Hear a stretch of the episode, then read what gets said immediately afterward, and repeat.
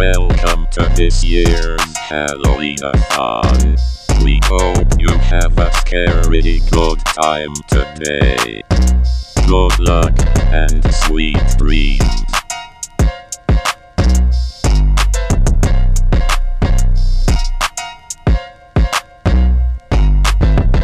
Muy buenas gente, bienvenidos de vuelta a la nave. Mi nombre es Battlestar Bebop y hoy finalizaremos Halloween-a-thon 2020 con películas que ustedes pidieron y algunas que pude ver por mi cuenta.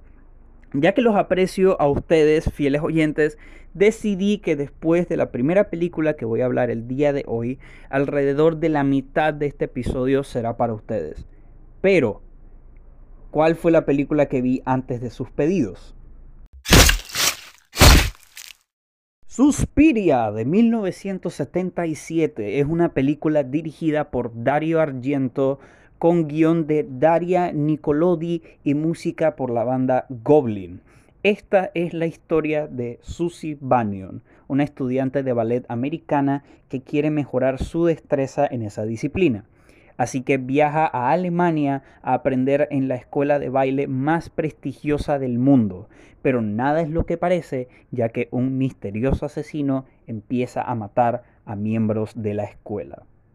Suspiria es clasificada como la película de terror italiana, y hay una buena razón para eso. Suspiria no se enfoca en darte una buena historia con buenos sustos, le importa darte los sustos primero después la historia.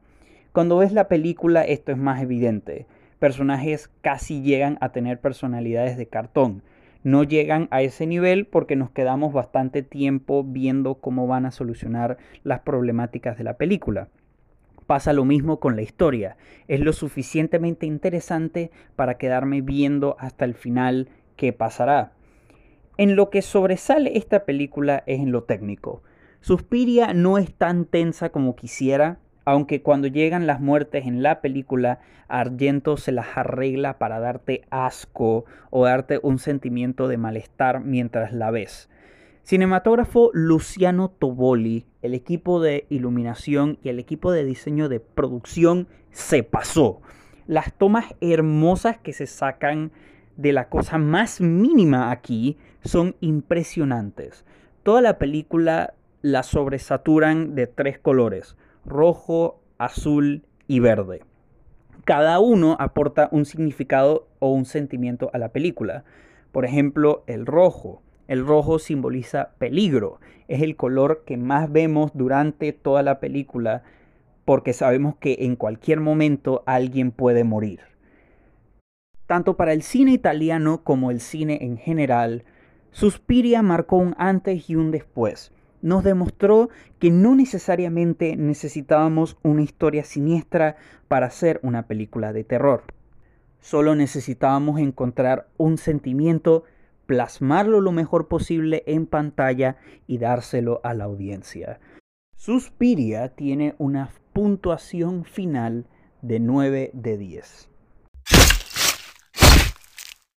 Ok, empezamos la tanda de pedidos con el cadáver de la novia, dirigida por Tim Burton y Mike Johnson, escrita por John August, Caroline Thompson, Pamela Petler, con música de Danny Elfman. Esta se trata sobre Víctor, un pianista del siglo XVI que está a punto de casarse con Victoria, una chica del pueblo. Como Víctor está muy nervioso por casarse, se va al bosque a practicar sus votos. Allí, accidentalmente, se casa con un cadáver de una novia. Esta lleva a Víctor a la tierra de los muertos. Como Víctor no pertenece allí, su trabajo es tratar de salir de allí para casarse con su verdadera esposa. Después de su periodo en los noventas, yo no confío mucho en Tim Burton. Me gusta El Gran Pez. Después de allí, de lo que recuerdo, su remake del Planeta de los Simios estaba malísimo. Pero le tenía esperanza a esta película ya que ha estado teniendo un seguimiento de culto recientemente. Nunca la había visto y resulta ser que uno de mis estudios de animación favoritos estaba involucrado en la producción. este siendo Laika, responsable de películas como Coraline o Paranorman, así que iba con un poco de fe. Empecemos con lo malo que tiene. El cadáver de la novia abusa de su estética gótica. Los primeros minutos de la película están saturados de estos grises que hacen a la imagen aburrida. Después de esos primeros minutos, la película decide poner más colores en pantalla al igual de encontrar una manera adecuada para integrar el gris, aunque el daño inicial ya está hecho. El diseño de ciertos personajes no me agrada mucho. No entiendo cuál es el punto de tener personajes o súper delgados o personajes gordísimos. Debería haber un intermedio. Sé que esto es un cartoon, pero miren a Coraline. Los personajes de esa película, que son súper delgados, están diseñados así por cómo actúan. Aquí no hay una razón de por qué ciertos personajes están diseñados como están más allá de la estética. Otra cosa que me molesta es que los números musicales no son tan buenos. De los cuatro números que hay, solo hay uno que siento que aporta algo interesante a la historia. Este momento siendo la canción de la preparación de la boda final. Los otros no aportan nada tanto así que los otros tres momentos pudieron haber encajado en la película sin música, en mi opinión. Uno de estos es el número donde Emily, el cadáver que arrastra a Víctor a la tierra de los muertos, habla mientras llora de cómo nadie la quiere. Más temprano en la película hay un número que explica cómo murió Emily. Si hubieran juntado ese número con el número del lloriqueo sin música, hubiera sido buenísimo. Imagínenselo. Una escena flashback donde Emily nos narra su tumultuosa vida amorosa mientras el estilo gótico arrasa en pantalla. Digo todo esto de cómo hubiera arreglado esas secuencias porque el problema más grande que tengo con la película es Emily. La película no hace un esfuerzo para que podamos ver su tristeza o por lo menos para que simpaticemos con ella es al final de la película, al final de su arco de personaje, donde por fin Emily se vuelve interesante. Por lo demás, me agrada Víctor, lo desarrollen lo suficiente para que me importe. Lo mismo diría con Victoria. La película nunca me aburrió, las actuaciones de voz no fueron lo mejor del mundo, cumplían con lo que debían. La película es predecible en ciertas partes, Honestamente, El cadáver de la novia es una película olvidable. Lo bueno que tiene no es tan especial y lo malo que tiene pudo haber hecho esta película algo más de lo que ya es. El cadáver de la novia tiene una puntuación final de 5 de 10. Saw 1 es una película del 2004 dirigida por James Wan escrita por Lee Wanell. Esta se trata sobre dos hombres que están encerrados en un lugar. No saben por qué están encerrados allí, así que tratan de saber por qué fueron encerrados mientras tratan de escapar del mismo. Hecha con un presupuesto bajo de 1.2 millones de dólares, la película ganó 103.9 millones en la taquilla, fácilmente haciéndola una de las películas más rentables de todos los tiempos. So 1 totalmente se merece hasta el día de hoy esos 103.9 millones de dólares. Hay partes donde la dirección está un poco mala, además de que puedes notar el presupuesto bajo en ciertas áreas, aunque igual lo que pudieron hacer con lo poco que tenían es espectacular.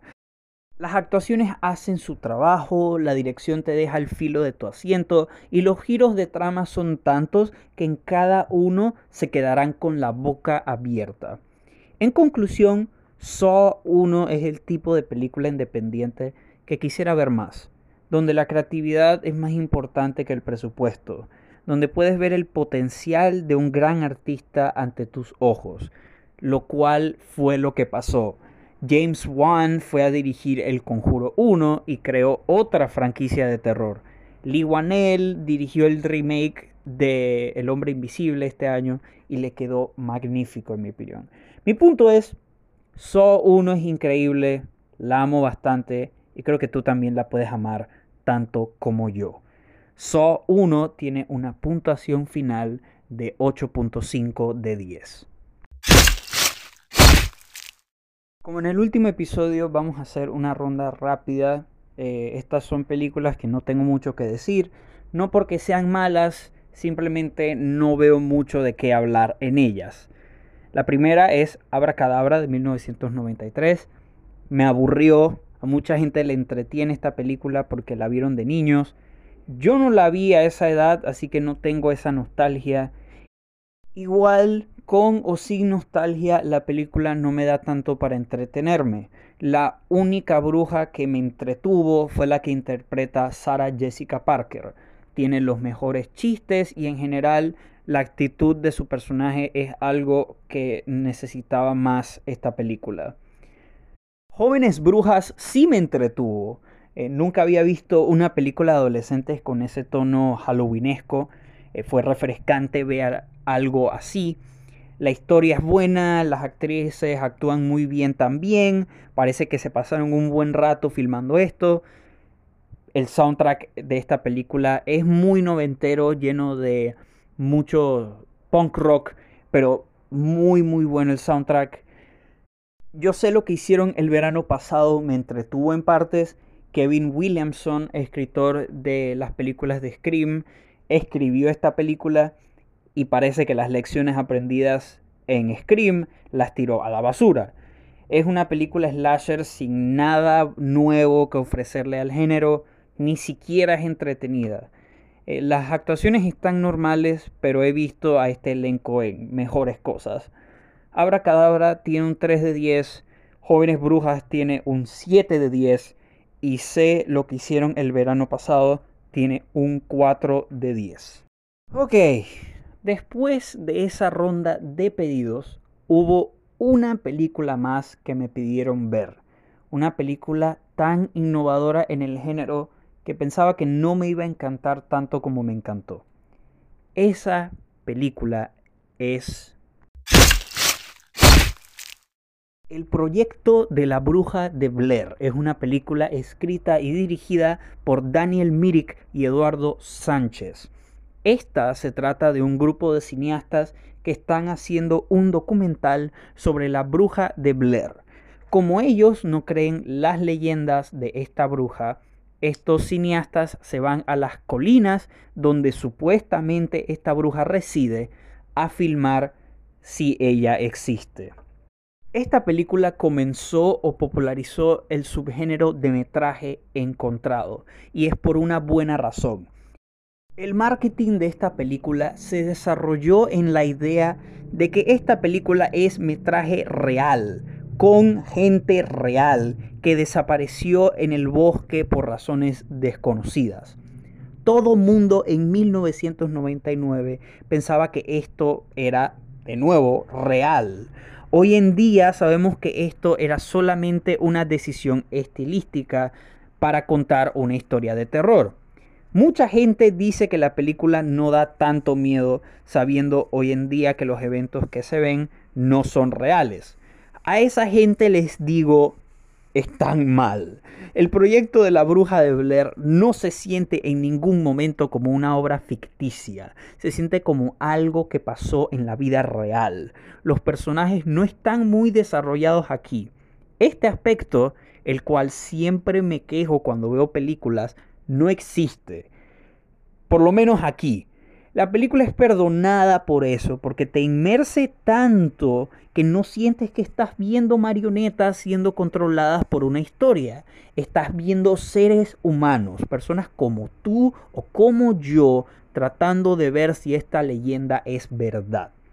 No solo eso, la película nos hace ver cómo estos seres humanos se vuelven locos poco a poco lo cual es triste y aterrador al mismo tiempo. En cuanto a lo técnico, lo mismo que con los personajes. Esta película esquiva problemas de la manera más creativa posible. Como la gente que está en la película no tiene un buen sistema de grabación, la mezcla suena mal. La imagen no es la mejor.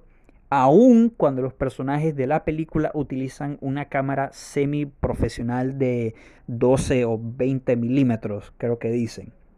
Ahora, si la película apesta en ese aspecto, ¿cómo aporta de manera positiva a esta? Simple. Se supone que esto es metraje encontrado, no una película de miles de dólares hecha de una manera profesional la gente que manipula esas cámaras, la gente que vemos volverse loca lentamente en pantalla, son estudiantes de cine. Apenas están aprendiendo a saber trabajar con equipos como estos. Como la imagen o sonido no es muy claro, lo poco que vemos, las descripciones vagas de lo sobrenatural que ellos dicen mientras corren por sus vidas, es eso que hace a esta película escalofriante. Miren, yo no le doy esta calificación a cualquiera película. Yo le doy esta calificación a películas que se lo merecen. El proyecto de la bruja de Blair se merece esta calificación no por significancia histórica en el terror. Se merece esta clasificación porque por primera vez en mucho tiempo fui transportado a un lugar. Un lugar donde un par de jóvenes tomaron una cámara y decidieron filmar si una leyenda urbana era realidad. Es difícil transportar a alguien a un cierto tipo de espacio y el proyecto de la bruja de Blair lo hace fantásticamente.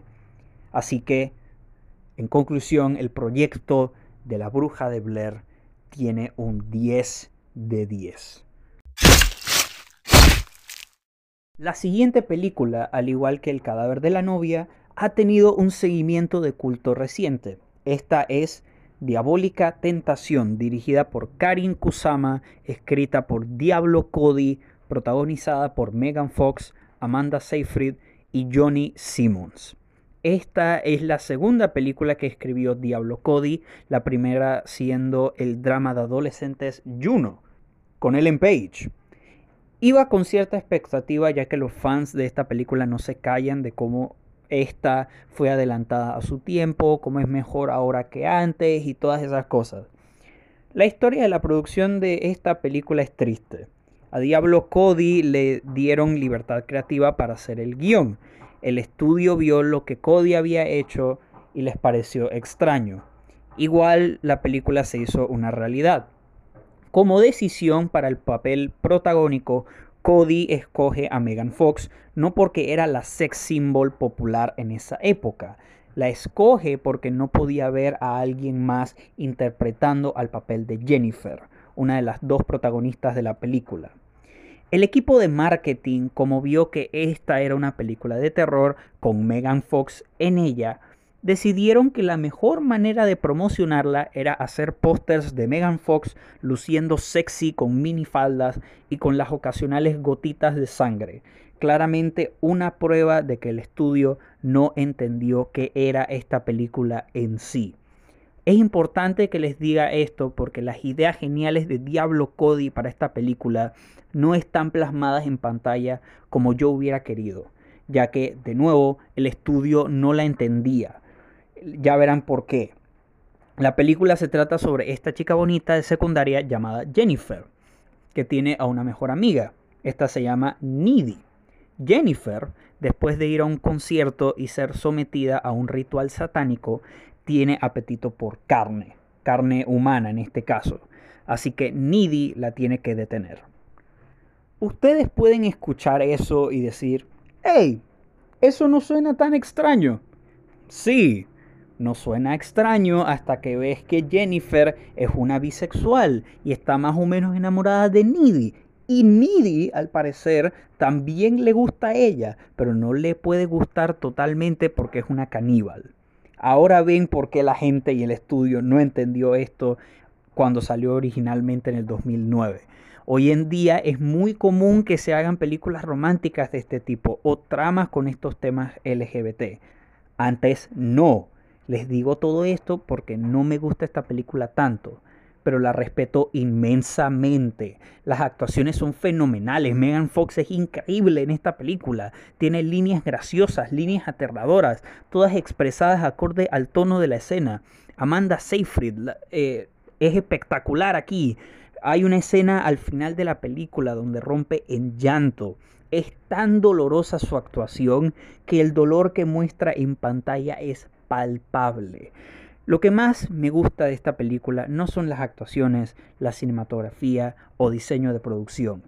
Todas estas son increíbles en su propia forma, pero lo que hace a esta película lo que es son sus temas, los cuales no están mostrados en su máximo esplendor por lo que dije del estudio. Diabólica Tentación es una película sobre relaciones tóxicas, una que se enfoca en mostrar las diversas capas que puede haber en una de estas, como tomar la decisión de retirarse de una de estas relaciones te puede doler. Quizás pasaste mucho tiempo con esa persona y formaste un vínculo fuerte del que no puedes salir. Esto está demostrado con el personaje de Needy ella le va bien en la escuela, tiene una buena relación con su novio, buena relación con su madre, pero lo único que la impide crecer es su relación más o menos romántica con Jennifer. Finalmente, cuando la tiene que matar porque tiene un demonio dentro de ella, se da cuenta que alejarse de ella es lo mejor. No me gusta mucho esta película es por la ejecución de esas ideas. Miren lo que acabo de decir, eso está en la película pero no es su máximo esplendor. El equipo creativo se siente igual que yo con esto. Sienten que debió ser mejor en varios aspectos, en específico eso de ponerte enfrente esta trama con tendencias LGBT. Es lamentable, pero al mismo tiempo no es tan lamentable como puede ser. Como dije, hay fans allá afuera de esta película que quieren que esta película se vuelva popular. Gente, por una vez les pido que aunque vean mi puntuación, vayan y vean esta película y formen su propia opinión. Quizás lo bonito que le veo resalta más para ustedes que a mí. En conclusión, diabólica tentación, aun cuando es aburrida y con el respeto que le tengo, tiene un 4 de 10. Esto se está volviendo bastante largo, vi otras películas para este episodio, pero siento que es mejor discutirlas el próximo año. Así que la última película que hablaré para esta maratón es otra a la que no se le presta tanta atención. Esta es Lago Mungo, dirigida por Joel Anderson. Esta es otra película de metraje encontrado combinada con el estilo de documental falso, la cual se basa en la desaparición de Alice Palmer. Se dice que ella quedó ahogada en el lago Mungo. Al encontrar su cuerpo, su familia cree que sigue viva. Resulta ser que sí, pero no de la manera en la que esperaban. Quisiera vivir en un mundo alterno ahora mismo donde esta película se hizo popular. Tiene todas las cosas que hizo al proyecto de la bruja de Blair un éxito en su tiempo. Primero tenemos el aspecto de documental falso. Nunca he visto una película de terror en ese formato. Segundo, tenemos actores que no se sienten como actores, se sienten como personas reales. Y tercero, tenemos el elemento de metraje encontrado que hace a la película escalofriante. Lago Mungo se diferencia de La Bruja de Blair por una razón.